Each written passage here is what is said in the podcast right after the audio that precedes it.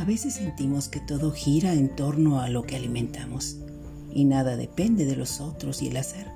Nos agobia el sentimiento de pertenecer al grupo que decide y reparte, pero al final lo hacemos de buen grado. Nada sucede sin que la balanza inspiradora nos toque y nos ayude a compartir sin distingo.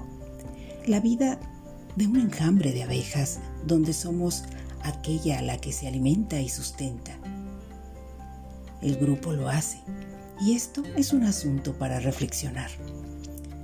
Cada uno de nosotros cobija sueños y estos son parte del clan.